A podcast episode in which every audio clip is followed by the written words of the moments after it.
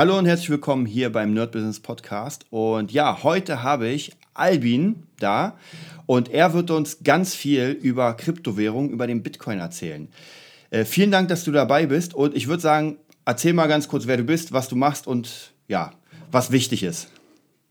Ja, hallo liebe Zuhörer, hier ist der Albin. Ähm, ich bin 22 Jahre jung und äh, ich habe in meinem Leben einen etwas anderen Weg eingeschlagen als viele andere Menschen. Ich habe mich direkt nach dem Abitur selbstständig gemacht, habe dann äh, verschiedene Projekte ausprobiert, gemeinsam mit meinem Bruder, dem Merlin Endler. Und ja, wir haben äh, nicht so richtig auf die Reihe gekriegt. Es hat nicht so richtig funktioniert, wie das halt so ist am Anfang. Ähm, wir haben sehr, sehr hart gestruggelt, ganz wenig Geld verdient.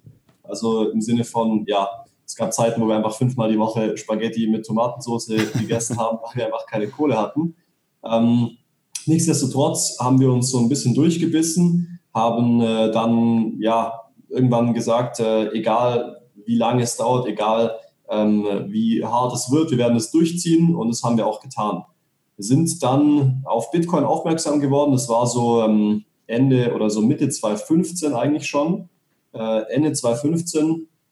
Und dann, ja, habe ich das halt, das Thema super spannend gefunden. Ich wollte mich da rein recherchieren, habe das auch getan, habe mir Videos durchgeschaut, habe mir Bücher durchgelesen, habe mich mit, ähm, mit Leuten unterhalten, die in, in dem Bereich schon aktiv waren oder habe eben nach Leuten gesucht und bin dann früher oder später auf ein Projekt aufmerksam geworden, ähm, worüber wir auch vielleicht später noch ein bisschen mhm. mehr sprechen können. Aber bei diesem Projekt geht es einfach darum, dass ähm, man ja mit relativ geringem Startkapital ähm, sich ein eigenes Business in der Kryptowelt aufbauen kann und das habe ich verfolgt und dann eben damit ja vor allem in 2017 einen sehr, sehr starken Durchbruch gehabt und ja, das ist so meine, meine kleine Reise, mein kleiner Lebensweg. Ähm, ich bereue jetzt zu keiner Sekunde, was ich getan habe. Ganz im Gegenteil. Es hat sich sehr, sehr gut entwickelt, auch wenn es da mal zwischendurch ja eine sehr harte Zeit gab. Sag mal, vielleicht ist auch ganz interessant für die Zuhörer, was, was du sonst so noch ausprobiert hast. Also ob, ob man da so ein paar Schlagworte reinhauen ja, könnte. ja, also so die Klassiker halt. Ähm, ich habe erstmal versucht, äh, eine Art Online-Shop groß zu ziehen. Ähm, ich habe äh, auch mir überlegt, ob ich ähm, ja, also einfach, das Ziel war quasi Besucher auf eine, auf, ein, auf eine Seite zu ziehen und dort eben Produkte im Fitnessbereich anzubieten, mhm. also zum Beispiel äh, Nahrungsergänzungsmittel, aber auch äh, dann später Fitnessprodukte wie irgendwelche äh, Bänder zum Stretchen oder Hanteln oder solche Dinge. Ähm, das habe ich probiert. Dann habe ich mal im Außendienst für eine österreichische Firma gearbeitet und habe Schlafsysteme vertrieben. Also die Firma macht Termine für dich ähm, und du gehst zum Termin hin und machst eine Kundenberatung und äh, ja, wirst auf Provisionsbasis dann eben dafür belohnt. Ähm, hat sogar, da habe ich sogar bis, bis zu dem Status äh, am meisten Geld mitverdient. Ähm, damals war das für mich eine, eine ganze Menge, so 3.000, 4.000 Euro mal in einem Monat, mhm. äh, war, war eine Riesenmenge für mich. Und ja, ich könnte jetzt äh, noch eine Weile weitermachen mit kleineren Dingen, die ich, sage ich mal, angefangen habe, aber das sind eigentlich so die beiden Dinge, wo ich wenigstens einigermaßen äh, es, es durchgezogen habe für eine Weile. Ähm, ansonsten viel Lehrgeld gezahlt. Ich habe auch Geld investiert in äh, Projekte, die mir das Blaue vom Himmel versprochen mhm. haben und dann sich als äh, Abzocke entpuppt haben. Äh, habe so ganz gut Geld verloren am Anfang, äh, Lehrgeld gezahlt. Ja, also ich, ich habe einige Fettnäpfchen äh, durchgemacht und dann eben mit diesem besagten Projekt dann ähm, meinen mein Hafen gefunden und meinen Durchbruch auch dann gehabt. Wie kommt man dazu, weil du bist ja ziemlich jung und schon zu sagen, man will selbstständig was machen, weil die meisten Leute suchen ja eine Ausbildung, ist mal der Klasse, ist der Klassiker und ja, bleiben erstmal da. Also wenige Leute denken sich nach der Schule, oh, ich werde jetzt selbstständig, mache mein eigenes Business. Das ist ja gar nicht Thema eigentlich der Schulbildung, würde ich mal sagen. Ja, wie bin ich dazu gekommen? Also ich habe schon witzigerweise mal mit 14 äh, mit meinem Bruder zusammen, äh, haben wir uns irgendwie, ich habe YouTube-Videos geschaut und bin in YouTube auf so ein Businessmodell gestoßen, was sich super toll angehört hat. Ähm, mein Bruder gezeigt und wir haben es versucht zu starten. Hat natürlich nicht funktioniert, aber äh, da waren schon so die Ansätze da. Und dann wie bin ich dazu? So während dem Abi habe ich mir so existenzielle äh, Fragen gestellt, so ähm, was will ich eigentlich machen, warum bin ich eigentlich auf dieser Welt? Und ähm, dann habe ich ja einmal eine, eine sehr starke Krise gehabt mit mir selbst und war sehr, sehr so fertig mit meinem Leben. Ähm, habe dann aus dieser Krise heraus einfach mir irgendwann gesagt, Digga, was machst du eigentlich gerade? Warum bist du eigentlich so down? Habe mir ein paar Bücher gekauft, ähm, Thema Persönlichkeitsentwicklung und habe angefangen, mich in dieses Thema reinzuarbeiten. Äh, sobald ich dann gemerkt habe, dass eigentlich ich nicht Opfer meiner äußeren Umstände bin, sondern ich ähm, ja, die Segel selbst setzen kann. Es gibt so ein schönes Zitat, ich weiß gar nicht mehr von wem, ich glaube von Jim Rohn oder so. Ähm, du kannst nicht den Wind bestimmen, aber du kannst bestimmen, wie du die Segel setzt. Mhm. Und als mir das klar geworden ist, da hat sich mein komplettes Leben extrem verändert. Ich bin ja wie so ein Persönlichkeitsentwicklungsjunkie äh, auf Seminare gegangen, habe mir Bücher durchgelesen, habe mir YouTuber äh, angehört und so weiter und so fort. Ähm, und habe das einfach verschlungen. Und über das Thema Persönlichkeitsentwicklung, also Lebensoptimierung eigentlich, wie kannst du äh, gesunde und äh, sinnvolle Gewohnheiten etablieren, wie kannst du über deine Grenzen gehen, dieses Thema Komfortzone und so weiter und so fort. Ähm, über all diese Themen bin ich dann auch eben auf das Thema Unternehmertum gestoßen und das hat mich dann genauso geflasht und mein Bruder und ich haben uns dann irgendwann mal zusammengesetzt und haben so gesagt, hey, also er hat ein Praktikum im Ausland gemacht äh, als Wirtschaftsingenieur, hat ihm auch nicht so getaugt. Äh, ich, hab, ich war mal in einer Psychologievorlesung, weil ich schon auch darüber nachgedacht hatte, mhm. Psychologie zu studieren. Zu studieren hat mir aber auch nicht so getaugt. äh, und dann haben wir uns zusammengesetzt und haben gesagt, hey, Digga, lass es uns doch einfach probieren, mal was Eigenes zu starten. Ähm, Wenn es schief geht, so studieren oder eine Ausbildung machen können wir immer noch. Ähm, wir haben beide Abitur gemacht und äh, Natürlich hätten wir ein ganz normales Studium anfangen können, aber wir haben gesagt, hier, jetzt sind wir noch jung, wir haben keine Verantwortung, wir müssen keine, keine Kinder verhalten, wir müssen kein Haus abzahlen und nichts. Wenn nicht jetzt, wann dann? Und ja, haben uns, haben uns hingesetzt und haben einfach mal auf dem Blatt Papier so ein paar Dinge aufgeschrieben, so ein paar Ideen. Da war zum Beispiel witzigerweise eine Idee dabei, ähm, dass wir ein Online-Game entwickeln, was so eine Art Arena-Kampf ist, wo eben ganz viele Leute auf einer Map äh, irgendwie halt ähm, ja, erscheinen und dann sich gegenseitig halt äh, bekämpfen, bis halt noch eine übrig ist. Und mhm. witzigerweise, mhm. vielleicht kennst du das Spiel ähm, Fortnite. Ganz genau. Ja. oder, oder PUBG Battlegrounds ja. im Prinzip dasselbe. Ja. Ähm, haben sich diese, diese, diese Idee, die ich im Prinzip vor vier Jahren hatte, äh, ich habe sie leider nicht verfolgen können, weil ich hatte kein Geld, um Programmierer und so weiter zu bezahlen. Mhm. Aber diese hat sich krass durchgesetzt, hat im Prinzip die Welt erobert. Ja, das stimmt. ja, ja das, wir haben uns einfach zusammengesetzt, haben ein paar Sachen aufgeschrieben, haben dann, haben dann ein, uns ein Projekt rausgesucht und ähm, ja, dann eben, wie gesagt, den besagten Weg so bestritten. Ähm, also auf jeden Fall sehr cool. Ist immer wieder ganz cool zu sehen, dass auch, äh, wie soll ich sagen, oft ist es ja so, dass man aus wirklich ganz schwierigen Zeiten wieder aufersteht. Und das höre ich Absolut, ganz oft, dass man irgendwie eine krasse Phase hat nichts geht mehr und dann, wenn man gerade vielleicht sogar am tiefsten Punkt ist, wird alles klar. Und dann kommt man auf einmal extrem wieder. Das finde ich sehr cool. Ähm, ja, für die meisten Zuhörer, auch für mich, ist, ist gerade unser Thema Bitcoin. Was zum Teufel ist der Bitcoin? Ja, das ist vielleicht nochmal für alle Zuhörer so verständlich, dass keiner sagen kann am Ende, hm, weiß ich nicht. Und du bist ja da der Spezialist. Deswegen vielleicht nochmal eine ganz kurze Erklärung. Was ist das? Ja, was, was ist der Bitcoin? Also es ist ganz einfach, äh, sich mal das Wort anzuschauen. Bit ist die kleinste Speichereinheit im Computer. Ihr kennt alle Gigabyte, Megabyte. Bit ist einfach das kleinste davon. Und Coin heißt nichts anderes als Münze. Das heißt, es ist eine Art Computermünze, eine Art Speichermünze, eine Art digitales Geld. Und ja, dieses digitale Geld kann eben von Person zu Person versendet werden, ohne eine Bank und ohne einen Staat. Also im Prinzip einfach nur die Technologie an sich. Man kann es wie eine E-Mail äh, global versenden, ähm, hat sehr, sehr geringe Transaktionskosten. Äh, es geht im Idealfall sehr schnell. Also Bitcoin bietet eigentlich einfach einige Vorteile. Ähm, eine der genialsten Sachen ist diese Idee der Dezentralität. Also Bitcoin ist ja aus der Finanzkrise 2008 heraus entstanden, wo einfach sich äh, jemand gedacht hat, hey, das, äh, das Finanzsystem hat so seine Schwächen. Ähm, wie wäre es denn mal mit einem Geld, was wieder den Menschen gehört, was nicht vom Staat kontrolliert wird und nicht äh, ja eben so zentralisiert ist. Und daraus heraus ist Bitcoin entstanden und Ähm, diese Dezentralität, dieser Gedanke von das Geld wieder in die Hände der Menschen zu geben, der gefällt mir eben sehr gut. Ich sage mal so, ähm, die Idee ist sehr gut, die Umsetzung bei Bitcoin ist Mittel, da könnte man sich stundenlang drüber unterhalten, mhm. aber wenigstens geht es mal in die richtige Richtung. Und was mir auch eben sehr gut gefällt, ist, Bitcoin ist begrenzt, also wie Gold auch nicht herzaubern, sondern es gibt einfach nur das Gold, was eben im Planeten ist. Und es wird natürlich alle paar Milliarden Jahre nachproduziert, aber äh, nicht wirklich. Also es ist eigentlich, wenn es weg ist, ist es weg für uns Menschen. Und so ist es mit Bitcoin auch. Ähm, Bitcoin ist begrenzt, nur eben nicht physisch begrenzt, sondern mathematisch.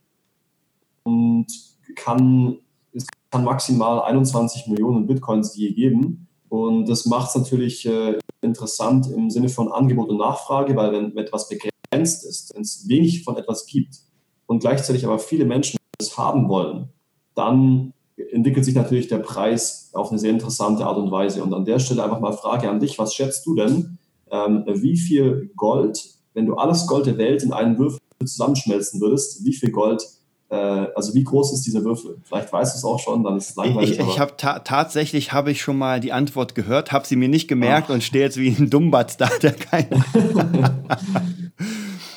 äh, ey, keine Ahnung, ich, ich sag mal einfach, äh, weiß nicht, ein großer Spielwürfel. ich weiß es nicht.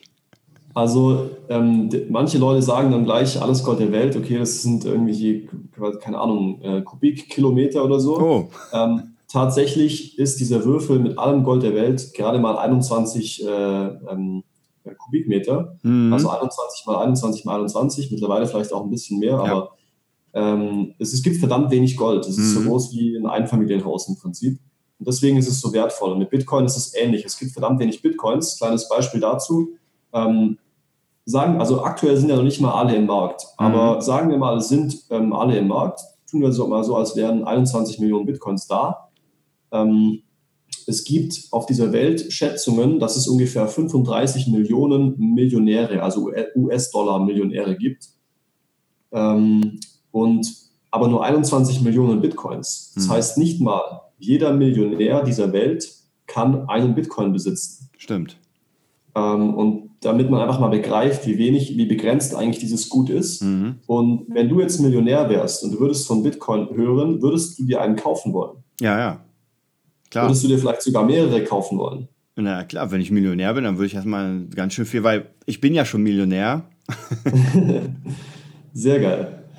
Ähm, so, so ist es eben und dann wird einem klar, dass äh, eben bei so einem begrenzten Angebot und so einer, so einer hohen Nachfrage oder so einer großen Interesse der Welt an sowas, das natürlich langfristig extrem, extrem spannend werden kann. Ich bin jetzt kein Typ, der sagt, ja, Bitcoin wird auf eine Million gehen äh, in den nächsten drei Jahren. Da gibt es ja so diesen McAfee, der, ja. äh, der sehr, sehr stark am Hypen ist.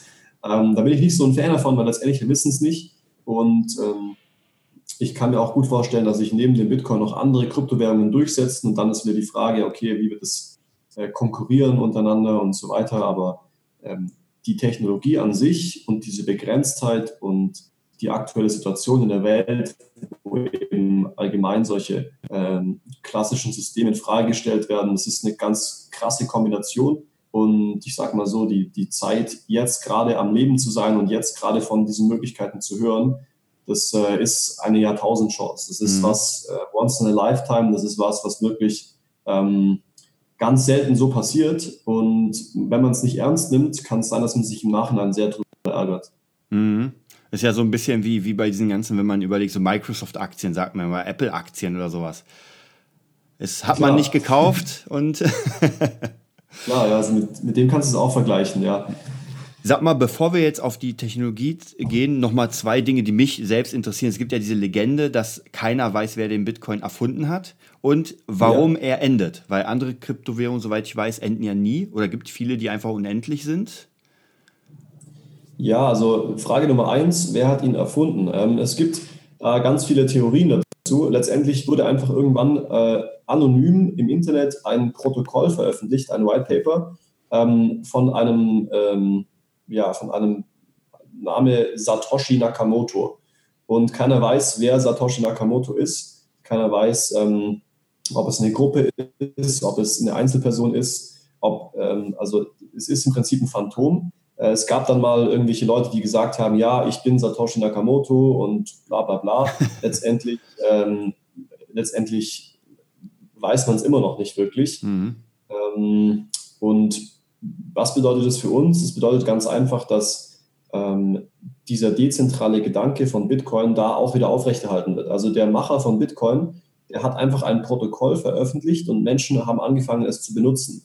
Jetzt im Nachhinein, der kann nicht irgendeinen Knopf drücken und das rückgängig machen oder mhm. so. Der kann nicht irgendwie sagen, okay, jetzt klaue ich mir die Hälfte der Bitcoins und überweist die auf mein Konto. Das, das geht nicht. Der hat eine Technologie zur Verfügung gestellt und diese Technologie treibt jetzt sozusagen in Anführungsstrichen ihr, ihr Unwesen, wenn man das so bezeichnen will, aus seiner Sicht. Und er kann jetzt damit nichts mehr in dem Sinne ähm, machen, sondern die Bitcoin, das Bitcoin-Netzwerk, die, die Leute, die Bitcoin betreiben mit ihren Computern, die Miner und die Nutzer eben, die bestimmen jetzt, was da passiert.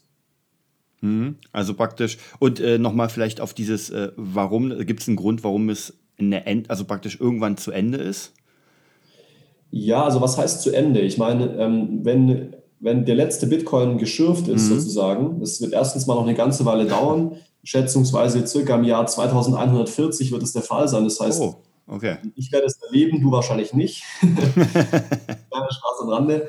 Ähm, äh, wird für uns beide schwierig, glaube ja. ich. Also es dauert noch eine Weile, aber ähm, auch selbst dann, wenn der letzte Bitcoin im Markt ist, ist Bitcoin nicht zu Ende im Sinne von, dass man, dass es dann, dass man es nicht mehr benutzen kann. Ja? Es ist dann halt nur, es kommen dann keine neuen mehr in den Markt. Mhm. Aber die Bitcoins, die im Umlauf sind, äh, können ganz normal weiterhin äh, versendet werden und werden auch bis dahin ganz normal weiterhin versendet werden können. Mhm. Dann kommen wir mal zur äh, Technologie Blockchain. Das ist auch immer wahrscheinlich ein ganz interessantes Thema, was das ist. Und äh, soweit ich gehört habe, ja, äh, kann man das nicht nur im Bitcoin benutzen, sondern allgemein. Ja, also Blockchain ist einfach eine Technologie, wie der Name auch schon wieder sagt, eine Kette aus Blöcken. Und ähm, das, mit dieser Technologie, mit dieser, dieser Idee ähm, aus dieser Idee ist Bitcoin gemacht, beziehungsweise die erste Blockchain, die so groß bekannt wurde, ist eben Bitcoin. Und jetzt muss man sich allerdings klar machen, dass ähm, wie die E-Mail das erste, die erste richtige Anwendung des Internets war, so ist der Bitcoin die erste richtige Anwendung der Blockchain. Nichtsdestotrotz gibt es ja mittlerweile mit dem Internet mehr Anwendungen als die E-Mail. Mhm. Und zwar deutlich mehr. Und so gibt es auch mittlerweile bei der Blockchain mehr Anwendungen als den Bitcoin. Erstens und zweitens mal werden in Zukunft noch viel, viel, viel mehr Anwendungen kommen, meiner Meinung nach.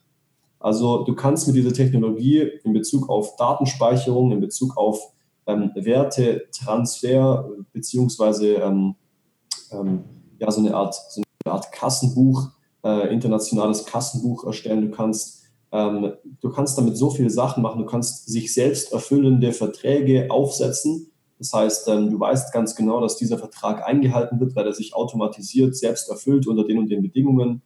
Ähm, ja, es ist im Prinzip auf technischer, technologischer Ebene eine Revolution des 21. Jahrhunderts. Nur braucht diese Revolution eben ihre Zeit, bis das Internet sich richtig durchgesetzt hat, hat es auch eine ganze Weile gedauert. Mhm. Und so ist es mit der Blockchain auch. Ähm, Blockchain-Programmierer sind so gefragt, wie du dir den nur irgendwie vorstellen kannst.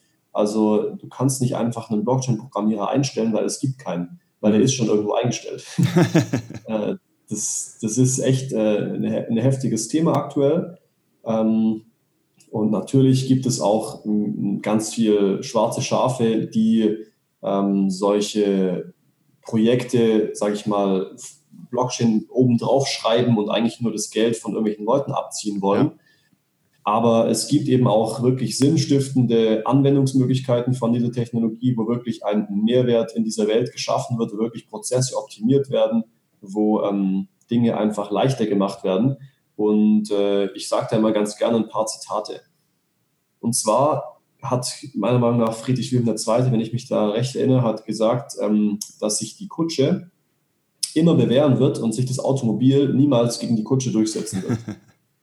Äh, es ist natürlich ja. anders gekommen. Äh, dann gibt es von, äh, ich weiß nicht, wer das gesagt hat, aber es gab mal die Aussage auch von irgendeinem bekannten Menschen, dass niemals Bedarf für mehr als fünf Computer auf dieser Welt bestehen wird. Und wenn ich jetzt mal allein in diesem Raum mich umschaue, habe ich in diesem Raum schon vier Stück. und wenn du dich umschaust und dein Handy mitzählst, ja, dann hast natürlich. du wahrscheinlich auch vier oder fünf Computer. Also ja, hat sich auch geändert. Und dann gibt es noch die Aussage, und das ist von einer Person, die wir sogar alle gut kennen, und zwar Bill Gates, hat gesagt, dass das Internet nur ein Hype ist ähm, und dass es wieder verschwinden wird. Und letztendlich hat sich das Internet halt so durchgesetzt, dass wenn du es ja. abschalten würdest, die Welt in Anarchie und Krieg zusammenbrechen würde. Das ist krass, ja, tatsächlich. Deswegen, ähm, ja, sage ich halt, Technologien, die wirklich gut sind, die Sinn machen, die der Welt einen Mehrwert geben, die werden sich langfristig immer durchsetzen und das ist bei der Blockchain der Fall. Beim Bitcoin weiß ich nicht, wird interessant, aber die Blockchain-Technologie, die ist für mich absolut außer Frage. Und solange man in diesem Markt aktiv ist, solange man am Puls der Zeit bleibt, mhm. solange man schaut, was geht ab in dieser Welt, solange kann man auch ähm, daran sehr viel Spaß haben und sehr viel Entwicklung mitnehmen, sehr viel Kohle machen, sehr viel ähm, Mehrwert stiften in der Welt und einfach äh, hat dann eine super Spielwiese, die aktuell noch sehr, sehr stark, äh, sehr jung ist und sehr am Anfang ist. Hm. Wie kann man, das ist vielleicht der perfekte Übergang, wie kann man das jetzt für sich als, sage ich mal, Privatperson nutzen, das Ganze? Ja, also ich meine, erstmal würde ich einfach jedem empfehlen, sich mit dem Thema auseinanderzusetzen, weil wenn du dich in den letzten Jahren nicht damit auseinandergesetzt hast, gesetzt hast, ernst genommen. Aber jetzt, wer jetzt wirklich nach 2017 die Sache nicht ernst nimmt, mhm. da muss ich einfach sagen, das ist grob fahrlässig, beziehungsweise es ist einfach dumm. Ähm, ist es meine Meinung, mhm. aus, meiner, aus meiner Perspektive, aus, meiner, aus meinem Konstrukt der Realität so. Natürlich ist es für andere anders. Wenn es dich nicht juckt, dann juckt es dich halt nicht. Aber ähm, wie, kann, wie kann man da partizipieren oder profitieren. Einerseits ähm, arbeite dich ein bisschen in, den Markt rein, liest dir ein paar Sachen dazu durch, bilde dich weiter und versuch am Puls der Zeit zu bleiben. Äh, damit meine ich nicht, dass du jetzt jede Newsmeldung, die zu dem Thema rauskommt, lesen musst. Da würdest du sterben. Aber, aber versuch, äh, such dir vielleicht äh, irgendwelche guten YouTuber oder so oder update dich einfach alle paar Wochen, Tage, Monate, wie auch immer du das möchtest. Das ist das eine. Das andere ist, ähm, man kann natürlich auch jetzt sagen, okay, du kaufst jetzt einfach Coins, äh, Bitcoins oder andere Coins ähm, und hältst die und hoffst, dass, dass die langfristig mehr wert werden. Kann gut laufen, kann schlecht laufen. Ich sag mal so, für die meisten Menschen läuft das eher schlecht, weil sie, ähm, wenn der Kurs nach oben geht, kaufen und wenn der Kurs nach unten geht, ja. verkaufen, so wie das halt ist. Äh, die, die Big Player im Markt äh, machen eben das antizyklische Handeln und, und cashen aus und der große Hai frisst den kleinen Fisch, so ist es halt. Und 95 Prozent der Trader machen Verluste, das ist hier nicht anders. Ähm, nichtsdestotrotz kann man, wenn man möchte, natürlich schon sich einfach ein paar Kryptowährungen kaufen, sich über die informieren, sagen, die haben Potenzial, äh, da, da, sehe ich einen echten Mehrwert drin und dann einfach mal mit einem, mit einem gewissen Spielgeld, mit einem gewissen Spielkapital äh, sich die Sachen zulegen. An der Stelle auch ganz wichtig, ich bin kein Financial Advisor.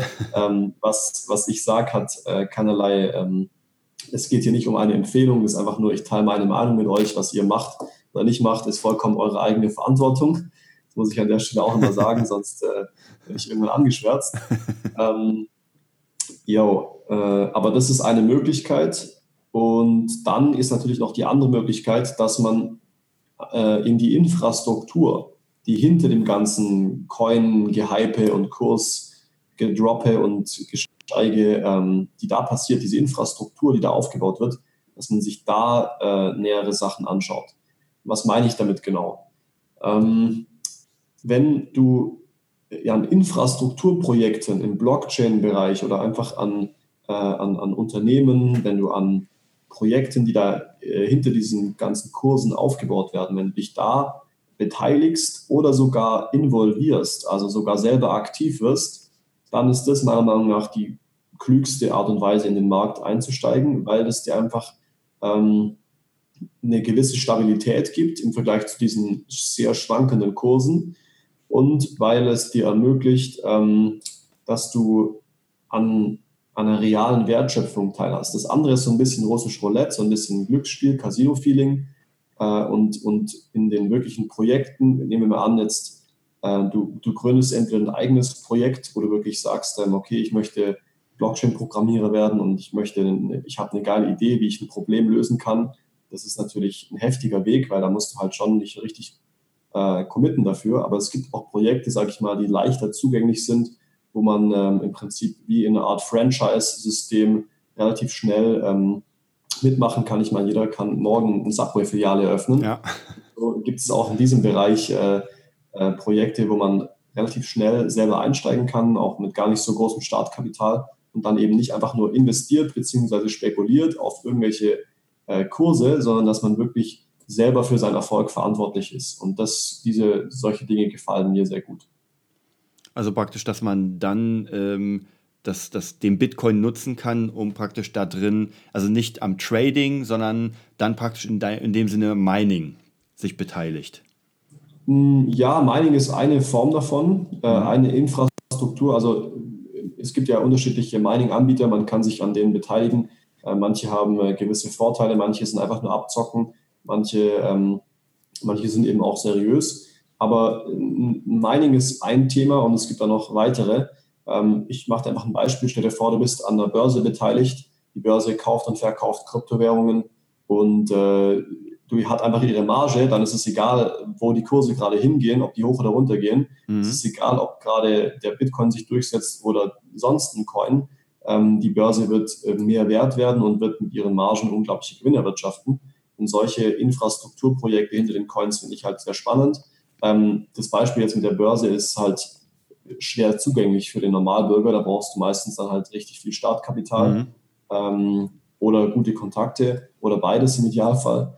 Äh, deswegen, was halt leicht zugänglich ist an Infrastrukturprojekten, ja, ist auf jeden Fall das Thema Mining, ähm, ähm, wo man eben sich an Rechenleistung beteiligt, die Coins schürft, die Coins generiert und damit äh, nicht so direkt von den Kursen abhängig ist. Allerdings, wie gesagt, muss man da aufpassen, dass man eben nicht ähm, auf schwarze Schafe reinfällt und dass man ähm, ja, das eben mit Sinn und Verstand macht. Mhm. Ähm, sag mal, bevor wir noch zur, das nächste Thema wäre so ein bisschen die Kritik am Bitcoin. Ähm, was mich noch interessiert ist, ähm, es gibt ja, es gibt ja verschiedene Art von Coins, wie du gesagt hast. Und könnte man sagen, der Bitcoin ist ja natürlich medial das Größte gewesen oder ist das Größte. Und was würdest du sagen, wie steht der oder warum ist das so? Weil es die erste Währung ist oder weil, also was ist der Grund, warum der Bitcoin jetzt so stark praktisch nach vorne geprescht ist? Ja, also wenn man sich das auf einer technologischen Ebene anschaut, dann ist Bitcoin eigentlich die schlechteste und dümmste Kryptowährung, die es so gibt. ähm, also unter den Großen auf jeden Fall. Also wie das erste Auto, das gebaut wurde, war es wahrscheinlich nicht unbedingt das beste Auto, hatte mhm. wahrscheinlich einen sehr hohen Spritverbrauch und ist nicht besonders weit gefahren. Äh, so ist so ähnliches mit dem Bitcoin auch. Ähm, es gibt viel, viel klügere Technologielösungen für äh, Coins und für Blockchains und so weiter. Nur ähm, warum ist Bitcoin trotzdem so groß? Ja, also ich denke, es ist eine Kombination aus den Dingen, die du jetzt gesagt hast. Also einmal, weil es eben die erste war und den, den größten ähm, Name hat. Die meisten Menschen denken bei dem Thema Kryptowährungen direkt an Bitcoin. Und Bitcoin hat sich als so eine Art Gold der Edelmetalle, Gold der Kryptowährungen durchgesetzt. Äh, wenn du an Edelmetalle denkst, denkst du auch sofort an Gold. Warum? Ja. Weil einfach sich das so etabliert hat, dass Gold so dieser dieser, dieser Überbegriff ist. Mhm. Und so ist es bei Bitcoin auch. Und ich könnte mir auch vorstellen, trotzdem, dass Bitcoin technologisch nicht gerade die beste Lösung ist, ähm, könnte es eine Art Goldstandard werden der Kryptowelt, eine Art Leitwährung der Kryptowelt. Ähm, für den Alltag kann ich mir sehr gut vorstellen, dass sich andere Kryptowährungen durchsetzen als wirklich skalierbares Zahlungsmittel für die ganze Welt. Müsste man nämlich am Bitcoin noch einiges verändern. Aber es könnte so eine Art ja, Leitwährung, Krisenwährung äh, werden. Mhm. Ähm, sag mal, ist es ein Vorteil, weil man hört ja immer wieder, dass viele Millionäre, wie du schon vorhin gesagt hast, Bitcoins haben, weil wenn man Millionär ist, dann ja, kann man Hunderttausender, weiß was ich, auch nochmal in etwas stecken, wo man noch nicht sicher ist, weil man hat ja die Kohle. Denkst du, es ist ein Vorteil für Kryptowährung oder Bitcoin allgemein, dass die dann vielleicht auch eher daran arbeiten, dass das natürlich nach oben geht, weil sie investiert haben? Also meinst du jetzt, dass quasi Millionäre oder Multimillionäre, die investiert haben, ähm, Infrastruktur befördern, damit Bitcoin sich genau. weiterentwickelt und auch im Kurs steigt? Genau. Ich denke, das passiert auf jeden Fall, ja. Und gibt es da, hast, hast du da Beispiele, wo, wo man das schon vielleicht sieht oder wo man merkt, okay, da geht es hin? Also ich habe ein Beispiel und das ist Bitmain. Bitmain ist äh, der größte Anbieter für Rechenleistung und auch unser Projekt äh, kauft bei Bitmain die Rechenleistung ein, äh, die sie dann eben ihren Mitgliedern zur Verfügung stellt, um das Bitcoin-Mining zu ermöglichen. Und Bitmain ähm, ist, sage ich mal, so ein großer Player im Markt, dass die auch die Kurse von Bitcoin ähm, manipulieren und den ganzen Markt manipulieren können mhm. und das auch machen. Und deswegen ist auch das reine Kaufen von Bitcoins, sage ich mal, immer so eine Sache, weil, ähm, wie schon gesagt, eben die kleinen Fische von den großen Haien aufgefressen werden. Und äh, das wird sich langfristig natürlich nicht so ähm, weiterentwickeln, meiner Meinung nach, weil wenn der Markt zu groß ist, dann ist er weniger manipulierbar einerseits und andererseits werden auch irgendwann Regularien kommen, Regeln kommen, wie auch in anderen, wie zum Beispiel in, in den Forex-Märkten, wo einfach Behörden dann äh, gewisse Dinge verbieten und das ist halt aktuell noch nicht so, deswegen kann es noch manipuliert werden und wird es auch. Also dieser Kursanstieg äh, von November, Dezember ja. auf, auf diesen extrem krassen Kurs und danach der Crash ist meiner Meinung nach ähm, eine ganz klare gewollte Manipulation des Preises. Und dann ist halt die Frage so, äh, lässt du dich davon halt auffressen oder bist du halt so klug und durchschaust es und bist einerseits an Infrastruktur, wie zum Beispiel dem Mining beteiligt, wo das dann gar nicht so schlimm ist, ähm, oder bist du halt, sag ich mal, der Zocker, der halt dann äh, Verluste macht. Mhm. Ähm, würdest du sagen, dass, ähm, das, oder anders, wie viel Kapital bräuchte denn oder ab wann fängt es denn an, dass man da praktisch mitspielen kann im Bitcoin? Also jetzt vielleicht aufs Mining und auf diese Systeme bezogen, weil das Trading ist natürlich klar, so viel Kohle wie ich habe, kann ich da ausgeben und mir Bitcoins kaufen und dann gucken. Aber Mining ist vielleicht noch ein bisschen für viele etwas Unwirkliches. Ja, also wenn du, wie du schon richtig gesagt hast, beim reinen Kaufen von Coins, ich meine, du kannst im Prinzip für einen Cent auch Bitcoins kaufen mhm. äh, oder halt auch für, weiß nicht, 50 Millionen, wie auch immer. Da gibt es keine Grenzen und beim, bei dem Mining ist es so, wenn du jetzt selber minen wollen würdest, dann äh, würdest du, sag ich mal, um wirklich da auf einen grünen Zweig zu kommen, müsstest du extrem dich gut auskennen mit der Technik. Du müsstest extrem günstige Stromkosten, am besten Strom umsonst bekommen.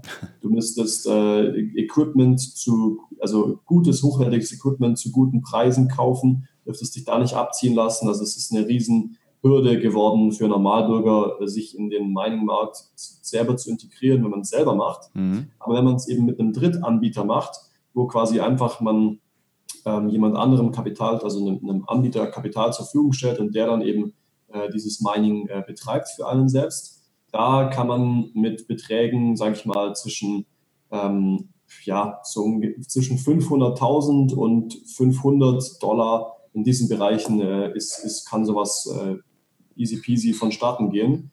Ähm, auch natürlich mit größeren Beträgen, aber es macht jetzt nicht wirklich Sinn, sich, meiner Meinung nach macht es nicht wirklich Sinn, sich äh, zu beteiligen mit Beträgen, die kleiner als ähm, 5000 äh, Dollar sind. Natürlich kann man das auch machen, es geht auch schon mit 500 los, aber äh, das ist dann eher, sage ich mal, ein Ausprobieren. Wenn man wirklich jetzt richtig was davon haben will, dann macht es natürlich schon Sinn, mit größeren Beträgen an den Start zu gehen. Hm. Und also größer ist immer relativ. Ich ja. sag mal, sieht, sieht jeder anders, aber. Und wie, wie würden dann so ungefähre Margen aussehen? Man kennt es ja von, von Aktien, von Fonds und so weiter. Wie sieht es denn da beim Bitcoin aus? Ja, also beim Bitcoin, ich meine, an sich äh, kann man einfach den Kurs beobachten, aber jetzt beim, beim Mining ist es, äh, ich sag mal so, ähm, man, man hat bei den, äh, den Mining-Anbietern einfach einen Track Record, also einen, eine Ertragshistorie, die man sich anschauen kann. Und ähm, jetzt zum Beispiel bei dem Projekt, mit dem ich zusammenarbeite, da liegt der Schnitt bei 7,4 Prozent an Ertrag pro Monat. Muss ich allerdings klar machen, dass es sich dabei nicht um, ein, um eine Finanzprodukt handelt wie ein Fonds oder wie eine Aktie, weil du das jetzt gerade angesprochen hast, mhm. sondern man beteiligt sich einfach an, Rechenleistung, also an physischen Computern, die ähm, schürfen Bitcoins und wenn man diese Bitcoins dann verkaufen würde, dann wären im Schnitt über die letzten drei Jahre äh, die, so, wäre so ein Ertrag rausgekommen von ungefähr 7% pro Monat. Und das ist halt, ähm, ja, ist natürlich schon eine, eine, ordentliche, eine ordentliche Summe. Mhm. Ähm, da, auch da gibt es Höhen und Tiefen. Ich sag mal, der beste Monat war 2, 0,3 Prozent, der, der, äh, sorry, der schlechteste so 2, 3 Prozent, der beste so 20. Also auch da gibt es natürlich äh, bessere Monate und schlechtere Monate, aber ein Durchschnitt von, äh, wie ich gerade genannt habe, über drei Jahre ist natürlich sehr schön. Ich meine, wenn man versucht, so ein passives Einkommen äh, zum Beispiel von 500 Dollar mit Immobilien zu erwirtschaften, mhm. bräuchte man dafür schnell mal ein paar hunderttausend Euro. Ja. 150 oder so oder 200. Ich jetzt auch kein Experte, aber auf jeden Fall sehr viel Geld. Und ähm, in dem Bereich, in dem aktuellen Stadium des Marktes, ähm, halt eher so Richtung 10.000, 20.000, um, um jetzt zum Beispiel ja eben 500 Euro passiv zu erwirtschaften. Äh, und da kann man natürlich deutlich schneller ähm, ein deutlich größeres passives Einkommen für sich selber erzielen, klar. Und ist es dann, wenn ich zum Beispiel nehme mal an, äh, ich meine und habe dann praktisch diese Bitcoins bei mir liegen, dann würde ich ja wahrscheinlich auf den Zeitpunkt warten, wo der Kurs relativ hoch ist, wenn ich sie verkaufen wollen würde. Oder machen das die meisten, dass sie sagen, die holen sich monatlich dann praktisch einfach die Kohle? Also also es macht, es kann Sinn machen, wenn man sich monatlich oder quartalsmäßig äh, das auch auszahlen lässt, wenn man dadurch einfach sein Risiko minimiert. Mhm. Wenn du jetzt auf einen guten Zeitpunkt wartest für den Kurs, es ist eben immer so diese Illusion, äh, dass man denkt, man kann auf einen guten Zeitpunkt warten, aber letztendlich passiert Folgendes. Kurs steigt und du denkst, okay, ähm, geil, der steigt gerade, ähm, der steigt bestimmt noch weiter und der steigt bestimmt noch weiter und dann setzt das Gehirn aus und die Gier setzt ein und äh, letztendlich bist du dann in, in Kursen unterwegs, wo du eigentlich normalerweise dir gesagt hast, da wollte ich schon lange verkaufen, aber du verkaufst halt nicht. Und dann crasht der Markt und dann denkst du dir auch, nee, jetzt will ich eigentlich nicht verkaufen, weil der war ja mal so schön hoch und ich will eigentlich nicht verkaufen, weil der war ja mal so schön hoch. Und dann, ähm, ja, hast du letztendlich, ist letztendlich genau das passiert. Irgendwann denkst du, alter Scheiße, jetzt ist der so tief gefallen, um jetzt mein Kapital noch irgendwie zu retten, verkaufe ich den jetzt halt. Ähm, und ja, dann hast du halt äh, vielleicht doch nicht so ein schönes Ergebnis wie gedacht. Also die, die Idee ist natürlich gut, die Praxis sieht meistens anders aus, bei, vor allem bei Anfängern. Aber ähm, wenn man das einfach sagt, okay, ich verkaufe zum Beispiel auf, ähm, also die, die Coins, die ich schürfe, verkaufe ich zum Beispiel auf regelmäßiger Basis alle Monate oder Quartal oder Halbjahr oder wie auch immer, dann hat man einfach diesen Cost-Average-Effekt. Äh, ja. Mhm. Und man, ja, das gleicht das Ganze dann ganz schön aus. Okay, also bist du ein Fan davon oder jemand, der praktisch es eher so macht, dass er sich einen Zeitpunkt setzt und nicht sagt, oh, jetzt warte ich wieder auf die 20.000, Richtig, also ich sag mal so, ähm, es, es ist natürlich in gewisser Weise auch ganz cool zu spekulieren mit einem gewissen Teil des Portfolios, aber ähm, das sollte ein sehr kleiner Teil sein, eben ein Risikokapital. Und äh, ich bin ein Fan davon, die größeren Teile des Geldes in, äh, in, in Dinge zu setzen, die ähm, nicht von den Kursen so abhängig sind, wie jetzt einfach nur äh, irgendwie zu hoffen, dass der Kurs wieder auf 20.000 geht, sondern da eben ja, mich breit aufzustellen und auch äh, Kapital rauszunehmen aus dem Markt, um Risiko zu minimieren. Weil ähm, wenn man das nicht macht, dann freut man sich, wenn alles nach oben geht und man ist super traurig, wenn alles nach unten geht und letztendlich äh, ja, ist es halt eine stressige Sache und die meisten Menschen werden Verluste damit machen. Mhm. Sag mal, jetzt noch vielleicht eine ganz wichtige Sache für die meisten Leute. Ähm, und zwar in der letzten Zeit, ich habe mich ja auch immer mal wieder mit dem Bitcoin beschäftigt. Jetzt erst, sag ich mal, seit, seit ein paar Monaten, vielleicht einem Jahr, richtig, wie du gesagt hast. Und die Frage war immer, viele Leute sind ja so ein bisschen, gerade in Deutschland, sind ja skeptisch. Ja, das heißt praktisch, hm, Bitcoin und überall steht in den Zeitungen Böses und was passiert da? Und ich meine, äh, der Bitcoin ist ja schon sehr lange, würde ich mal sagen, am Markt. Also jetzt mittlerweile doch schon vielleicht in den Anfängen natürlich Centbeträge. Aber wir haben es ja hier mit etwas zu tun, wo wirklich schon viele Menschen Millionäre geworden sind und das Ding ja noch da ist. Ähm, was gibt es dann noch für berechtigte Kritik am Bitcoin? Ähm, also, und zwar, wenn wir jetzt mal so uns anschauen, okay, was gibt es wirklich konkret für Risiken äh, die diese Kryptowelt oder den Bitcoin den gar ausmachen. Ich mache es jetzt einfach mal wieder am, am, am Beispiel von Bitcoin. Mhm. Punkt Nummer eins, wenn du weltweit den Strom abstellst, dann sieht es schlecht aus, aber dann haben wir ein ganz anderes Problem. Ja. Dasselbe, dasselbe mit dem Internet. Äh, natürlich ist es notwendig, dass es Internet gibt, aber das ist sowieso notwendig. Ähm, deswegen können wir die Sachen mal außen vor lassen. Jetzt äh, gibt es noch ein, sage ich mal, eher realistischeres äh, Szenario oder sage ich mal ein Szenario, wo man sich Gedanken darüber machen sollte, auf jeden Fall mal. Und das sind Regularien von Staaten, äh, Regierungen und so weiter. Bitcoin ist aktuell gesetzlich in vielen Ländern noch nicht so genau definiert. Die wissen noch nicht so genau, was sie damit anfangen sollen. Und wenn äh, solche Regeln kommen, dann ähm, können das eben Regeln sein, die das Ganze einschränken, kastrieren, vielleicht sogar verbieten. Und das wäre natürlich äh, sehr, sehr ungünstig für den Markt. Ähm, heißt nicht, dass man es nicht trotzdem machen könnte, aber es wäre dann eben vielleicht nicht legal. Und das ist, sage ich mal, was, wo es aktuell gar nicht danach aussieht. Ähm, viele Regierungen etablieren Bitcoin und Kryptowährungen als, ähm, als also setzen es der Landeswährung gleich, äh, lassen es als Zahlungsmittel akzeptieren. Du kannst äh, bei Edeka Online mit Bitcoin bezahlen. Ähm, Australien ist auf dem Vormarsch. Äh, zum Beispiel in, ähm, in Südkorea wurden jetzt die äh, Bitcoin- und Kryptobörsen Banken gleichgesetzt und so weiter. Also da gibt es ganz viele positive Nachrichten, die in eine Richtung gehen, die eher so aussieht, als würde das Ganze ähm, auch von regulatorischer Seite her immer mehr und mehr anerkannt werden und größer werden.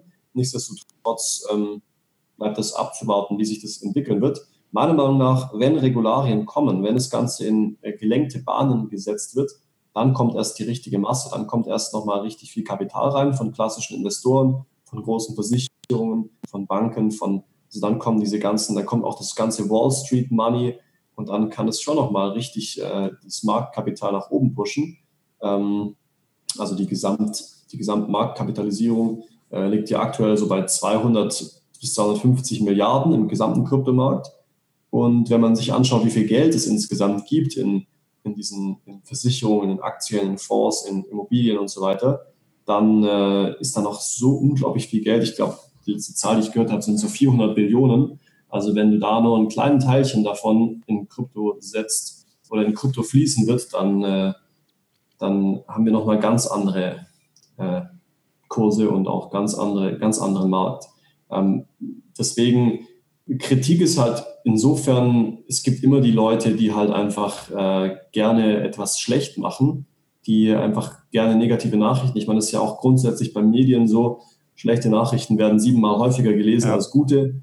Und dementsprechend macht es natürlich für eine, für eine Zeitung viel mehr Sinn zu schreiben, Bitcoin, die Blase ist geplatzt, mhm. anstatt äh, Bitcoin, Technologie setzt sich nachhaltig durch. Ja, das, das äh, ist klar. Ähm, und deswegen gibt es viele Kritiker, viele Hater. Äh, Warren Buffett zum Beispiel, einer der größten anerkannten Investoren äh, im klassischen äh, Devisengeschäft, ist ein sehr starker Gegner von Bitcoin.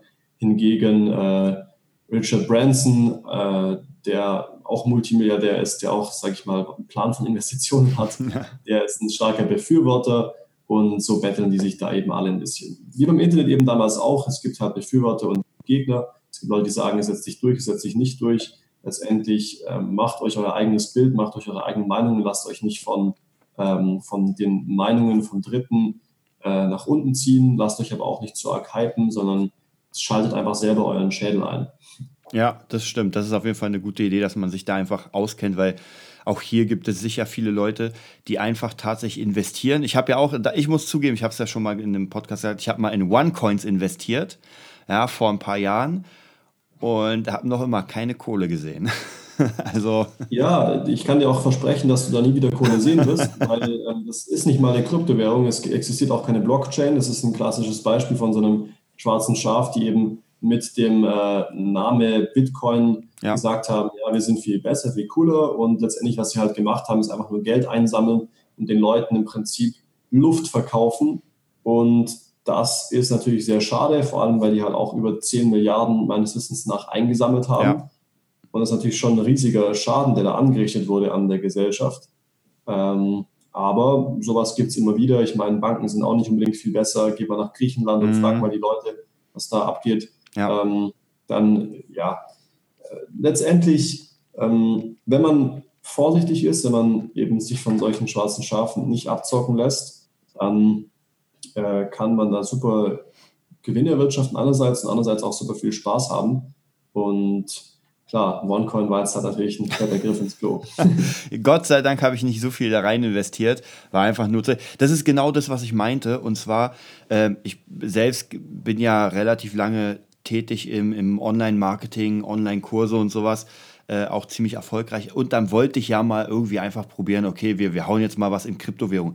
Natürlich war Bitcoin immer im Kopf. Aber irgendwie haben es Leute geschafft zu sagen, na, Bitcoin funktioniert nicht mehr, ist zu groß, das kannst du vergessen. Aber wir haben hier den OneCoin und für eine geringe Summe kannst du da richtig durchstarten. Und natürlich ist man irgendwie, die haben echt gute Verkaufsseminare gemacht, muss man sagen. Ja, und dann äh, sagt man sich, okay, mach ich mal. Ja, und dann irgendwie äh, werden Versprechungen gemacht. Die Versprechungen werden immer weiter in die Zukunft gehauen und irgendwann lässt du es, irgendwann interessiert es dich nicht mehr und du vergisst es und dann denkst du mal wieder nach, oh, warte mal, da hatte ich ja noch was. Ja, ja ich meine grundsätzlich immer, wenn einem irgendwie versprochen wird, ohne Arbeit aus ja. viel, aus wenig viel zu machen, dann muss man sehr vorsichtig sein ähm, und immer zweimal drüber nachdenken. Es gibt natürlich Möglichkeiten, die sind deutlich klüger als andere und da kann man aus deutlich weniger deutlich mehr machen. Vor allem in der Kryptowelt ist es wirklich enorm, was für Gewinne äh, erzielt wurden von Menschen, ähm, also wie Portfolios da teilweise gestiegen sind, aber eben auch wie Portfolios gefallen sind. äh, es ist ein crazy Markt, aber grundsätzlich ist immer die, die goldene Regel, wenn du denkst, ähm, es ist zu schön, um wahr zu sein, dann ist es halt oftmals auch. Mhm. Und dann solltest du dich einfach von Zahlen, Daten und Fakten überzeugen lassen und nicht von äh, Gelaber. Und das ist eben oft so, dass viel viel gelernt und viel eben, also ich weiß nicht, ähm, ich habe mir OneCoin auch angeschaut und für mich war relativ schnell klar, dass das alles heiße Luft ist mhm. und hat sich bewahrheitet. Ja. Aber klar, ich meine, wenn man sich nicht auskennt und einfach mal Spielkapital zum Ausprobieren irgendwo reinschießt, da ist ja auch nichts Schlimmes dabei. So, ich meine, ging mir ja genauso. Ich habe halt in anderen Sachen mhm. äh, mein Lehrgeld gezahlt. Ähm, man lernt dann dazu und das ist auch gut so.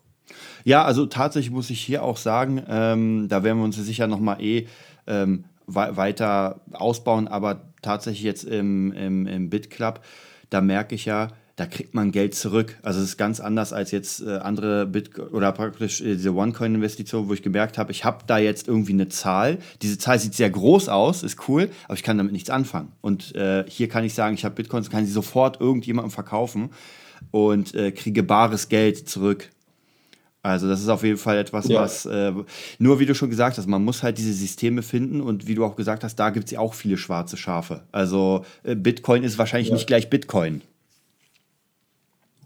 Ja, äh, absolut. Also was das angeht, auch ähm, im Idealfall lässt man sich einfach helfen von Menschen, die Erfahrungen gesammelt haben und von Menschen, die äh, schwarz auf weiß nachweisen können, dass sie Ergebnisse erzielt haben. Und da einfach auch an die Zuhörer hier. Ähm, ich meine, wenn ihr Interesse habt, äh, euch in diesem Markt zu bewegen, dann könnt ihr euch einfach an den Piotr oder an mich wenden und einfach mal nachfragen, hey, was gibt es denn für Möglichkeiten? Und äh, sagt vor allem oder bittet vor allem darum, dass wir euch beweisen, ja. äh, was, wir, was, wir, was wir erleben. Weil wenn man es wirklich dann selber schwarz auf weiß eben sieht, ich meine, Zahlen, Daten und Fakten können nicht lügen, das ist halt einfach so, ähm, dann, dann kann man da auch eine, äh, eine kluge Entscheidung treffen. Und ähm, wenn ihr das auf eigene Faust machen wollt, könnt ihr natürlich auch machen, wird allerdings wahrscheinlich ein bisschen länger dauern und ein bisschen mehr Lehrgeld kosten. Ja, also wie du schon sagst, dieses, diesen Beweis, dass etwas schon mal funktioniert hat und ich mit Menschen arbeite, die das auch beweisen, ist auf jeden Fall ganz wichtig, war auch ganz wichtig für mich, gerade weil man jetzt sieht, ähm, ich weiß nicht, ob du das vielleicht mitbekommst, aber diese ganzen so, ich nenne mal die Fake-Coaches, ja, die sich mit einem fetten Ferrari irgendwo zeigen ja. und dann äh, Fuffis im Club und du denkst dir so, wenn du die googelst, denkst du dir, die findest du nicht. Wer ist denn das? ja, das ist auch so eine, eine Scam-Branche geworden, dass ja. man einfach sich einen Ferrari mietet und sagt, hey, ja. ähm, kauf diesen Kurs und du kannst das gleiche haben. Und die Leute kaufen dann einen Kurs und der Kurs sagt dann, dass sie sollte sich einen Ferrari kaufen sollen und sagen sollen, kauf diesen Kurs und du kannst das gleiche haben. Also sorry, aber was ist denn das? Ja, und bei dir, ich, ich sehe ja immer Videos, also praktisch auch an die Zuschauer, die können sich ja alles, werden wir alles verlinken. Und man sieht ja, du jettest durch die Welt. Ähm, du machst einfach das, was du, was du gern machst. Und ähm, kann man jetzt sagen, das ist praktisch, das ist dieses Business, was du, was, was dein Traum erfüllt jetzt gerade? Also ich habe eine sehr große Vision für mein Leben langfristig und äh, dieses Business ist der aktuelle Teil von meiner langfristigen Vision und erfüllt es auch extrem. Ähm, nicht unbedingt der Part äh, von, von äh, ich sag mal so, Bitcoin und, und die Technologien und so weiter ist alles schön und gut und ich interessiere mich dafür sehr. Aber das, was wirklich Erfüllung gibt, ist, wenn du Menschen von A nach B bringen kannst. Wenn du mhm. ähm, wirklich, wenn jemand zu dir kommt und sagt, Digga, ich danke dir so, dass, dass, dass du mir diese Möglichkeit gezeigt hast, weil es hat mein Leben verändert. Ich konnte meinen Job kündigen, ich konnte, was weiß ich, ähm, ich, ich konnte mir mein, meine Weltreise erfüllen oder was auch immer die, die Menschen eben für Ziele haben. Und ähm, das gibt mir ganz viel Erfüllung, diese menschliche Komponente dann auch dabei, dass ich äh, Menschen von A nach B bringen kann in, in diesem äh, Business. Ähm, klar, Geld verdienen ist auch immer schön, so ist es nicht. äh, ich bin jetzt keiner, der sagt, äh, ähm, dass ich, was wenn ich sage, dass ich, dass ich keine auch nicht, auch nicht finanzielle Interesse daran hätte, dann wäre es Quatsch. Natürlich habe ich die. Ähm, Geld ist auch einfach was Schönes, wenn man es als Tool sieht und nicht als äh, das, das ultimative Ziel. Weil letztendlich Geld, ob es jetzt Bitcoin oder Euros sind, äh, machen eigentlich glücklich, sondern es sind eben die Dinge, die man dann damit machen kann, die einen wirklich erfüllen. Und ähm, ja, da bin ich mit diesem Business an einem Punkt angelangt, wo ich mir vor zwei, drei Jahren nicht mehr hätte von träumen können, auf jeden Fall. Mhm. Ja, das finde ich auf jeden Fall sehr krass und sehr interessant, weil gerade dieses ähm, den Job kündigen, endlich mal sein, seine Träume erfüllen und so weiter, das ist ja das, was sich eigentlich jeder wünscht, aber dieser Wunsch ja. ist halt so, so klein gehalten, weil man daran nicht glaubt. Also, wer, wer glaubt daran, dass er den Job kündigen kann und jetzt. Äh ja, schon. Das ist eben das, wenn du ähm, dir die normalen äh, wenn du dich in normalen Kreisen bewegst, dann wirst du da enormen Widerstand bekommen. Den haben auch wir bekommen. Wir uns haben, uns haben alle gesagt, Leute, das funktioniert nicht, was ihr macht. Mhm. Ähm, und letztendlich, wenn du dann mal 30 Millionen Umsatz äh, gemacht hast, also nicht Verdienst, nicht falsch verstehen, mhm. sondern Umsatz, dann, dann sagen die Leute einfach, äh, dann sagen die sowas nicht mehr. Dann, dann hast du natürlich, dir fällt es natürlich leichter, da mit breiter Brust dazustehen. Am Anfang allerdings, wenn du noch keine Resultate hast, dann musst du wirklich dich eine gewisse Zeit durchbeißen. Und das ist auch nochmal ein Appell an die Zuhörer, egal ähm, wie ihr businesstechnisch interessiert seid oder ob ihr es jetzt für euch kryptotechnisch interessant ist oder irgendein anderes Business. Es ist eigentlich überall gleich. Du musst halt eine gewisse Zeit dich durchbeißen. Bei manchen Sachen geht es schneller, bei anderen länger. Aber ähm, wenn du, sobald du dich, äh, sobald du zu viel Wert auf die Meinung von anderen gibst, wirst du eigentlich im Keim erstickt. Also dann kannst du eigentlich dich gar nicht entfalten. Ähm, ich habe es damals so gemacht, alle Leute, die mir gesagt haben, es geht nicht, es funktioniert nicht, habe ich schön auf ein, auf ein äh, Buch geschrieben. Und immer wenn ich mir, wenn ich kurz so vor dem Aufhören war, wenn ich dachte, das mhm. funktioniert echt nicht, habe ich mir diese Leute, habe ich dieses Buch rausgeholt, mir diese Namen durchgelesen und gesagt, euch Wichsern zeige es, um es auch zu sagen. Ähm, und ja, das, das äh, ist dann natürlich schön, wenn dann Erfolg kommt und wenn man dann diese Leute mal wieder trifft und ihnen die Hand schüttelt und äh, sie, sag ich mal, mit einem ruhigen Lächeln begrüßt so. Ja, auf jeden Fall. Also das finde ich auch auf jeden Fall sehr cool, dass du, dass du einfach, dass dein Ziel ist, dieses von A nach B bringen, dass man Leuten wirklich, ich sag mal, tatsächlich aus tiefstem Herzen helfen will und gar keinen Hintergedanken hat. Das ist immer ein bisschen schwierig, weil die meisten Leute ja doch immer, ah, was, was will der? Also, das habe ich zum Beispiel oft das Gefühl gehabt, wenn Leute auf mich zukommen mit ihren Ideen, dann denke ich mir, was hat er davon? Ja, warum will er mir jetzt helfen? Und tatsächlich, wie du schon sagst, das ist einfach weil man den Leuten auch eine Chance geben will. Ich meine, äh, klar, Geld verdienen ist cool, aber man selbst, wenn man auf die Leute zugeht und ehrlich ist und gut ist in seinem Tun, dann hat man ja die Kohle. Also von dem her, der eine wird, wird den Kohl nicht fett machen. Ja, das Ding ist, ähm, die Anfangsmotivation ist bei meisten schon finanziell. Mhm. Und das muss man auch ganz, es ist auch bei mir nicht anders gewesen. Ähm, natürlich wollte ich auch meine, wollte ich Menschen weiterbringen und ich wollte äh, meine, meine Ziele, meine Träume erfüllen, aber natürlich war für mich vor allem am Anfang Geld einer der zentralsten Punkte. Also es ist okay, wenn man am Anfang seinen Arsch retten will, verstehe mhm. mich falsch. Äh, und das ist auch, äh, das ist auch nur irgendwann wächst man dann so ein Stück weit darüber hinaus. Und der Unterschied zwischen, zwischen ähm, 5000 im Monat und 50.000 im Monat, der ist emotional nicht so groß. Also sobald du mal dein, dein Leben gesaved hast, sobald du mal gut über die Runden kommst und dir über Geld nicht mehr so viele Gedanken machen musst, ähm, wirst du entweder in so eine Spirale kommen, die niemals endet, wo du dann immer den noch größeren Lambo und die noch dickere Rolex und keine Ahnung was willst. Ja, wirklich. Es gibt Leute, die verdienen eine Million im Monat und die geben 1,2 Millionen aus im Monat. Mhm. Das ist Wahnsinn. Also diese Spirale, entweder du fällst dann da rein und es hört niemals auf, oder du suchst dir halt dann ähm, neue Ziele und, und äh, ja, findest dann wirkliches Glück und Erfüllung in anderen Dingen als einfach nur dieses stupide Kohle machen. Ähm, natürlich freust du dich, wenn die Umsatzzahlen steigen und wenn das Konto wächst, aber es ist dann nicht mehr der zentrale, die zentrale Motivation.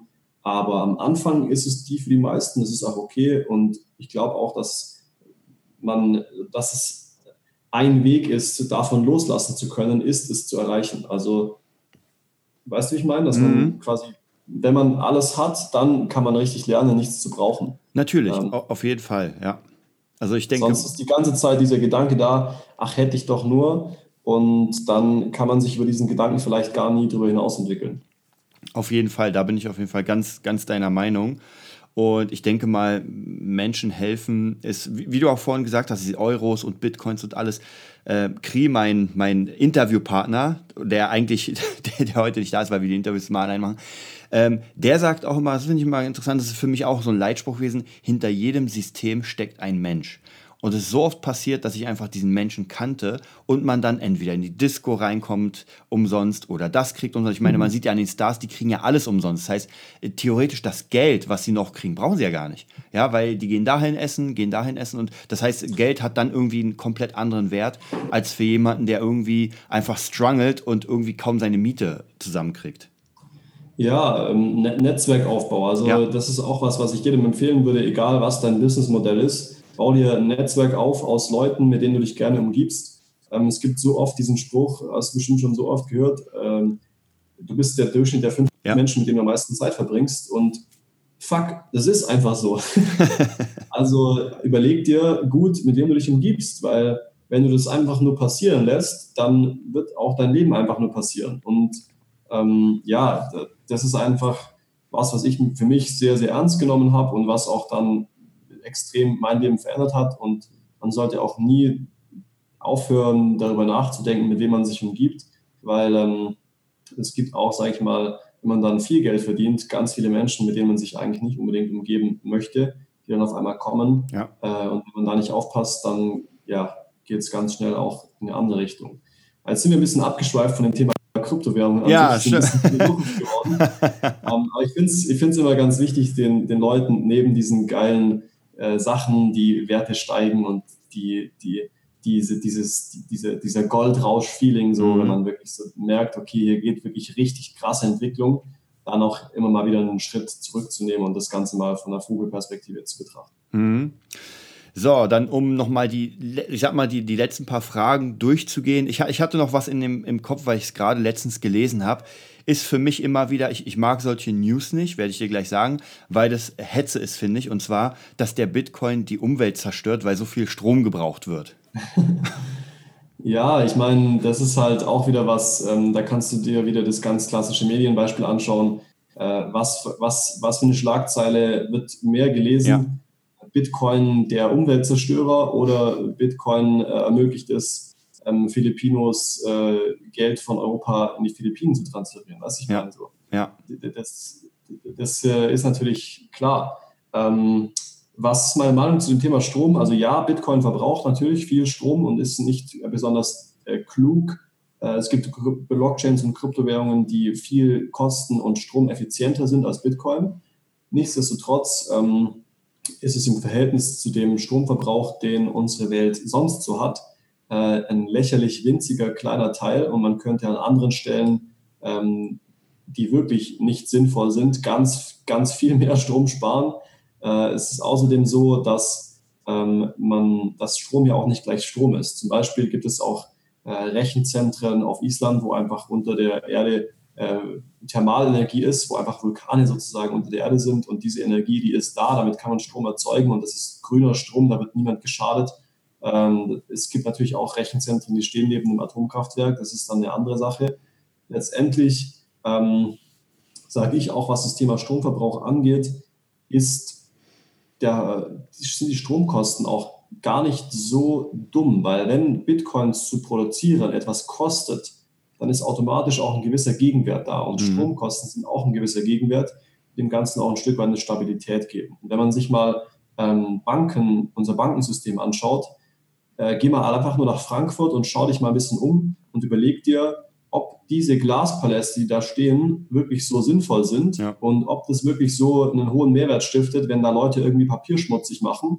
oder ob wir ähm, und Strom verbrauchen oder ob wir äh, diese, diesen Irrsinn eigentlich mit heutigen, heutigen technologischen Möglichkeiten gar nicht mehr brauchen. Ja, natürlich. Deswegen habe ich auch am Anfang gesagt, dass es so eine äh, etwas ist, was ich, was ich auch schwachsinnig finde, weil da kannst du, da, da gibt es ja kein Ende. Dann kannst du erstmal anfangen mit Waffenexporten, dann kannst du anfangen mit, wie du schon sagst, Banken. Da kommt man ja nicht, ja, warum ist der Strom hier an, warum ist das Licht da an, warum muss es an sein? Ähm, ja, warum müssen die Computer laufen? Das ist fast ohne Boden. Aber ich lese halt immer wieder so ein paar kritische Meinungen oder Sachen, die, wo man sich so denkt, so ja, Leute, ihr, ihr habt ja, keine klar. anderen Themen gerade zum Schreiben, also wird das jetzt mal schnell genommen. Ja, schon. Und der, also viele Menschen lesen es dann halt und äh, glauben es dann halt, weil ja. was die Zeit schreibt, ist ja wahr, was ist ja schwarz auf weiß ja. äh, geschrieben worden. Und ähm, dann ja, denken sie sich, ach, Bitcoin ist eigentlich cool, aber der verbraucht ja so viel Strom und ich will ja der Umwelt nicht schaden. Mhm. Also lasse ich das mal lieber. Ähm, klar, kann man so denken, aber letztendlich ist es meiner Meinung nach halt, entweder du lässt dich, entweder du durchschaust Medien und wie sie funktionieren dann hast du ähm, ein ganz anderes Leben, wie wenn du halt dich von den Medien manipulieren lässt und äh, sozusagen ähm, ja, scharf bist oder Hirte. Ja. Du hast ja vorhin schon ganz kurz erwähnt, und zwar der Unterschied, äh, sage ich mal, der, der Bitcoin als, äh, als Trading-Anlage oder als Mining-Partner im Gegensatz zu zum Beispiel Aktien oder Immobilien. Was würdest du da sagen? Ja, also was das Thema angeht, ich meine, Erstmal ähm, ist es nicht ganz richtig, das zu vergleichen, weil Bitcoin ist nicht in dem Sinne eine, eine Anlage wie ähm, Immobilien oder Aktien. Es ist auch rechtlich noch nicht an dem Stand. Mhm. Ähm, und auch das Mining ist keine, keine Investition in dem Sinne, wie man jetzt äh, sagt, äh, dass eine Aktie eine, eine, Investition oder eine Kapitalanlage wäre. Ähm, deswegen vergleicht man da so ein bisschen Äpfel mit Birnen. Mhm. Aber nichtsdestotrotz, rein von den Zahlen her, wenn man sich anschaut, was rein von den Zahlen her ähm, da erwirtschaftet werden kann, dann ja, kann ich einfach sagen, dass die Zahlen der Vergangenheit zeigen, dass im Schnitt ähm, 7, also über 7 Prozent an Ertrag pro Monat durch äh, unseren Mining-Partner erwirtschaftet werden konnte. Und ähm, das ist natürlich im Vergleich zur Immobilie, die vielleicht, wenn es gut läuft, äh, 7 Prozent im Jahr macht. Ja. Und das ist dann wirklich schon echt gut. Ähm, es ist natürlich ein deutlich besseres Ergebnis. Allerdings, wie gesagt, natürlich kannst du einen Computer nicht mit, mit Immobilie vergleichen. Mhm. Es ist, ähm, ein Haus hat einen ganz anderen, äh, ganz andere physische Präsenz und ist einfach was ganz anderes, klar. Mhm. Aber rein von den Zahlen her kann man äh, sagen, dass es ungefähr 15 bis 20 Mal so profitabel ist. Ja. Was würdest du denn nochmal sagen, vielleicht für die Leute, die wirklich äh, nicht so gut rechnen können, äh, wo, wo, man sagt, man, man, investiert jetzt zum Beispiel ins Mining 10.000 Euro. Du hast ja gesagt, man investiert ja in dem Sinne in Rechner oder in Anteile von Rechnern. Ja, also investieren ist auch wieder nicht unbedingt der richtige, richtige Begriff. Was man eigentlich macht, ist, man beteiligt sich. Mhm. Ähm, weil investieren ist auch wieder ein rechtlich geschützter Begriff. Da ah, muss okay. ein bisschen vorsichtig sein. Aber ähm, wenn man sich äh, an Rechenleistung beteiligt, dann, äh, dann ja, bei, 10, bei einer Beteiligungssumme von 10.000 kämen äh, im Schnitt über die letzten drei Jahre bei unserem Anbieter ähm, ja, käme ein Ertrag von 750 Euro pro Monat raus. Und da kann sich einfach jeder selber fragen, was würden 750 Euro pro Monat in meinem Leben für einen Unterschied machen, ja. ähm, wenn die einfach da sind, passiv, ohne dass ich dafür arbeite. Ähm, und das ist bei den meisten Menschen halt schon ein recht großer Unterschied.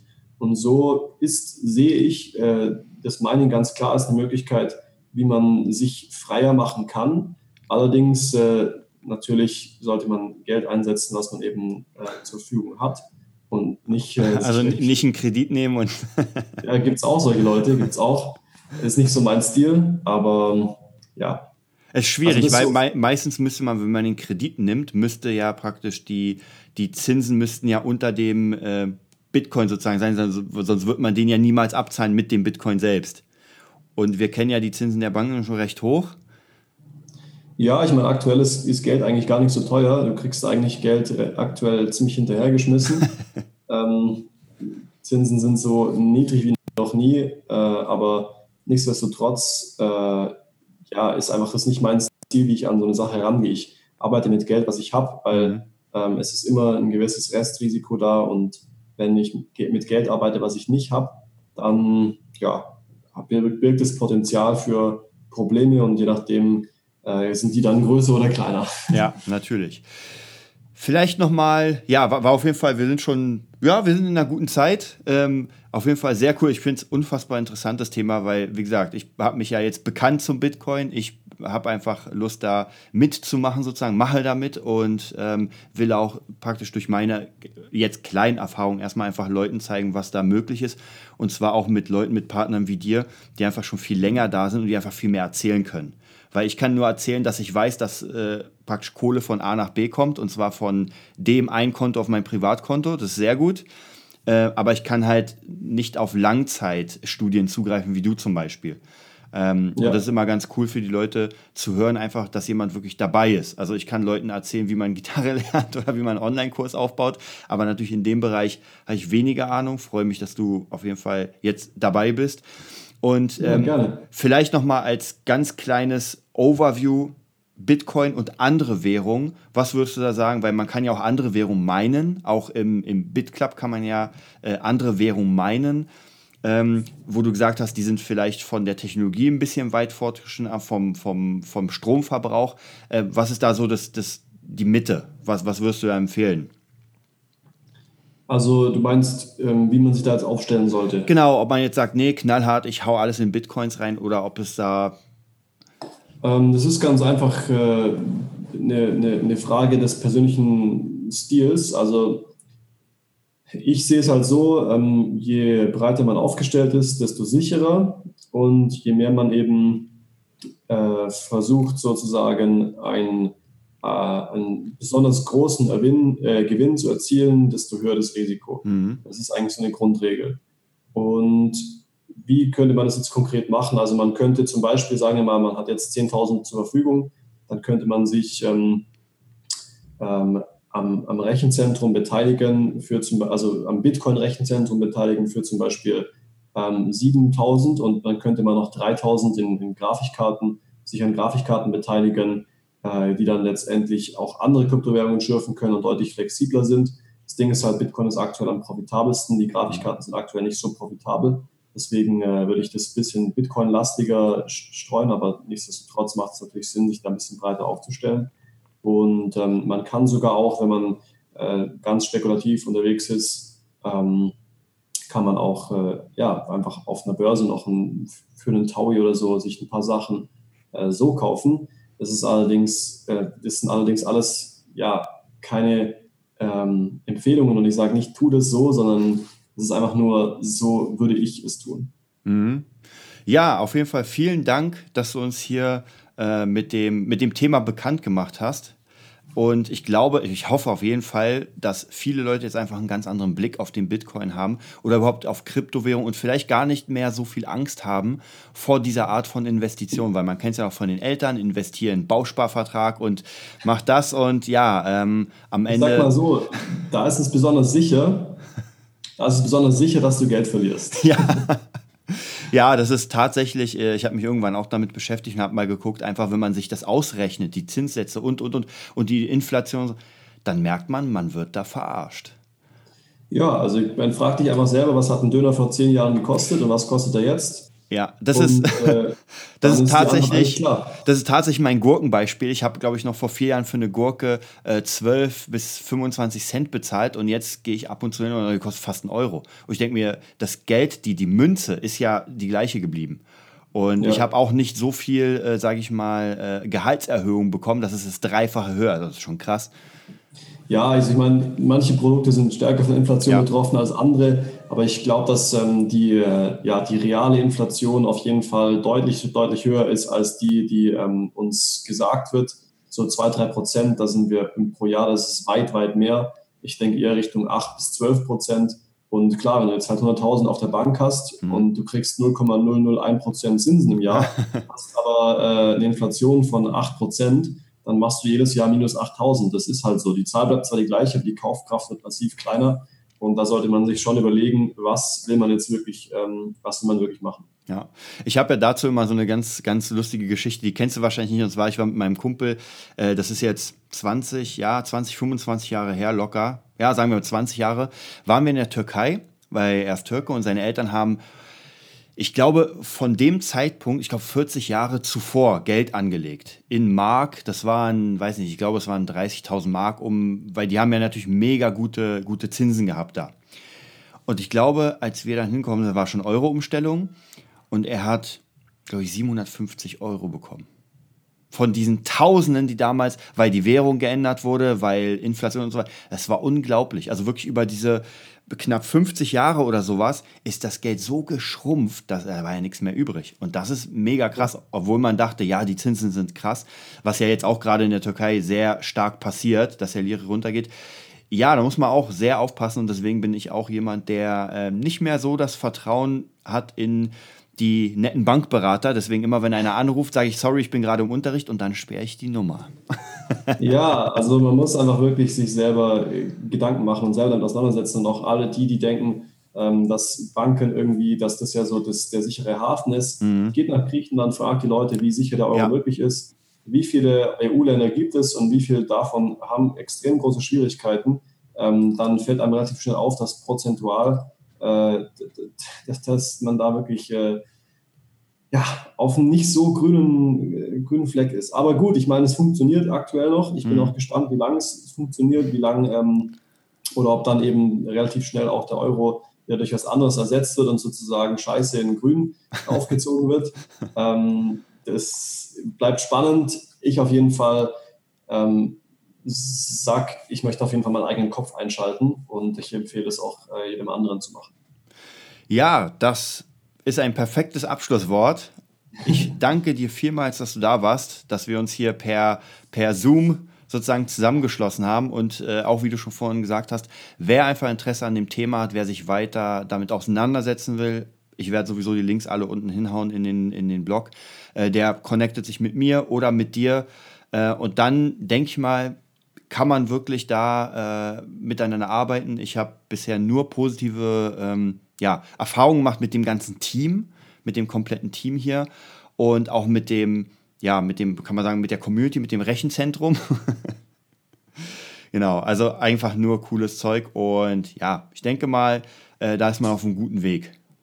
Sehr schön. Also ich würde sogar so weit gehen, dass ich sage, ähm, wenn ihr Interesse habt, meldet euch bei dem Piotr weil bei mir ist es so, ähm, dass ich halt super, super ähm, ja, beschäftigt bin und dann, wenn der Piotr was nicht weiß oder so, dann kann der sich immer noch bei mir melden. Also dann bin ich sozusagen äh, die, die zweite äh, Instanz und der Piotr ist erstmal euer erster Ansprechpartner. Ich glaube, den kennt ihr auch äh, einen Tick besser, wenn ihr schon ein paar andere Podcasts gehört habt. äh, insofern, ja, bin ich gespannt, ob da jemand von euch, ähm, ob da jemand von euch wirklich äh, Action taked, sage ich jetzt mal auf Englisch. und in diesem Sinne danke ich mich fürs Zuhören, danke für die Einladung, Piotr. Ich wünsche dir alles Beste und mach's gut. Ich danke dir auch.